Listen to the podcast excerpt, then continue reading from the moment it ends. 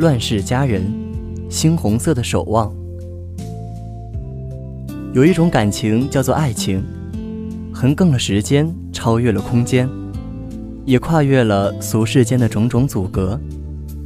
有一种意志叫做坚强，承受了岁月，洗练了沧桑，已抛却了沉浮的累累束缚。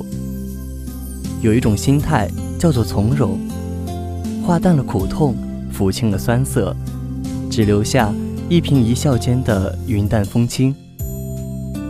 今天的佳片推荐将带您走进美国剧情片《乱世佳人》。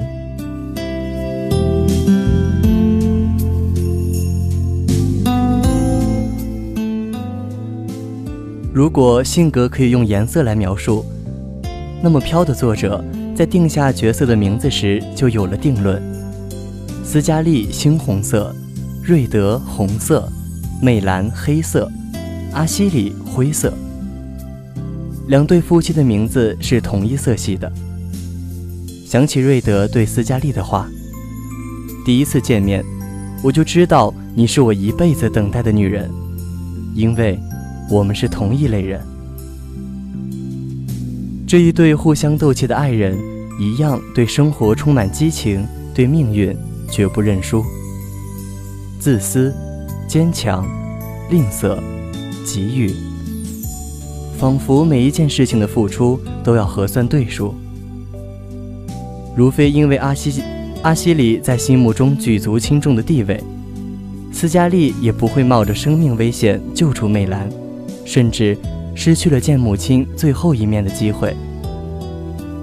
他不会像媚兰那样无怨无悔，不冷静的咒骂和哭泣，是他给自己的护身符。而风度翩翩的白瑞德船长，即使看见穿着窗帘改装的衣服的斯嘉丽，满眼是藏不住的赞叹。这还是因为识破了斯嘉丽的欺骗。而狠心的拒绝了他。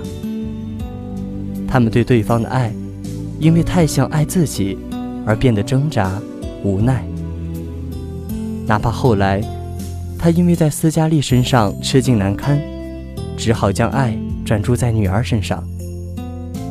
其实，不也是因为邦尼像极了起初令他心动的斯嘉丽吗？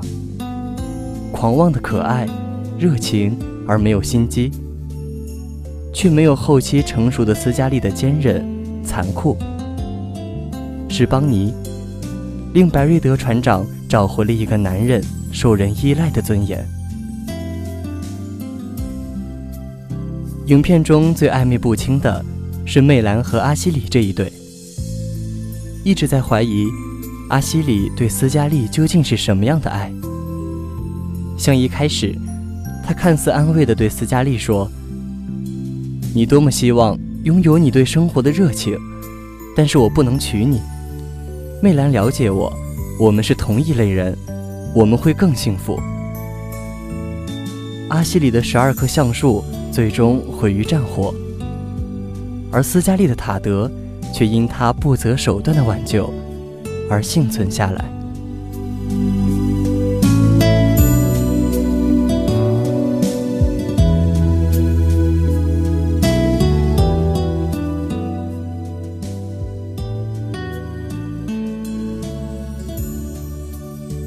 作者玛格丽特·米切尔把塔拉庄园比作从浩劫中浴火重生的南方，而阿西利的十二棵橡树庄园则是再来回不来的美好记忆。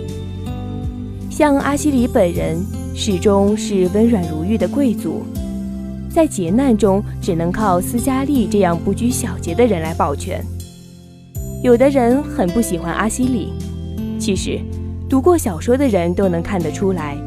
作者在阿西利的身上倾注了更多的感情，算是对随风而逝的优雅的老南方挽歌。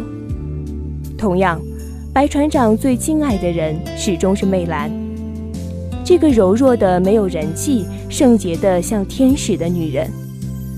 从她应对警察的冷静和机智，和不计前嫌在宴会上保全斯嘉丽的面子。还有对妓女贝拉的友好，都可以看得出来，他是这个剧里面最聪明的人，像上帝一样观看着。他和阿西里是真正相濡以沫的一对，然而他们的相像，不像是另外一对那样针锋相对，而是融为一体。在这个混乱的时代，保全旧时的优雅，又何尝不是一种尊贵呢？斯嘉丽一直崇拜着她高贵善良的母亲，不知道她有多少次哭泣着说：“幸亏妈妈看不见我现在的样子。”她对母亲的崇敬和对阿西里执拗的爱，就像对老南方里高雅生活的追忆和向往。而磨难赋予她身上的蜕变，终于使她坚强地面对了现实。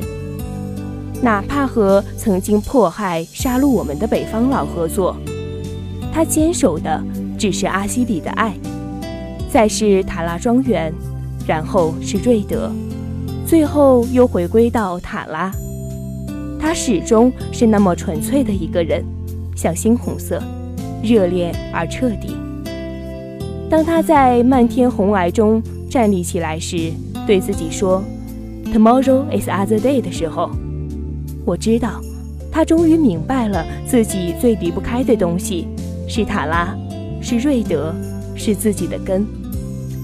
在曾经和父亲并肩站立的土地上，那些失去的东西，他一定能够等到他们的归来。爱情与战争，退缩与奋进，坚持与放弃，融合与抗争。纵横交错的脉络让人有种错觉，这是一种厚实的沧桑和一种中立的感叹。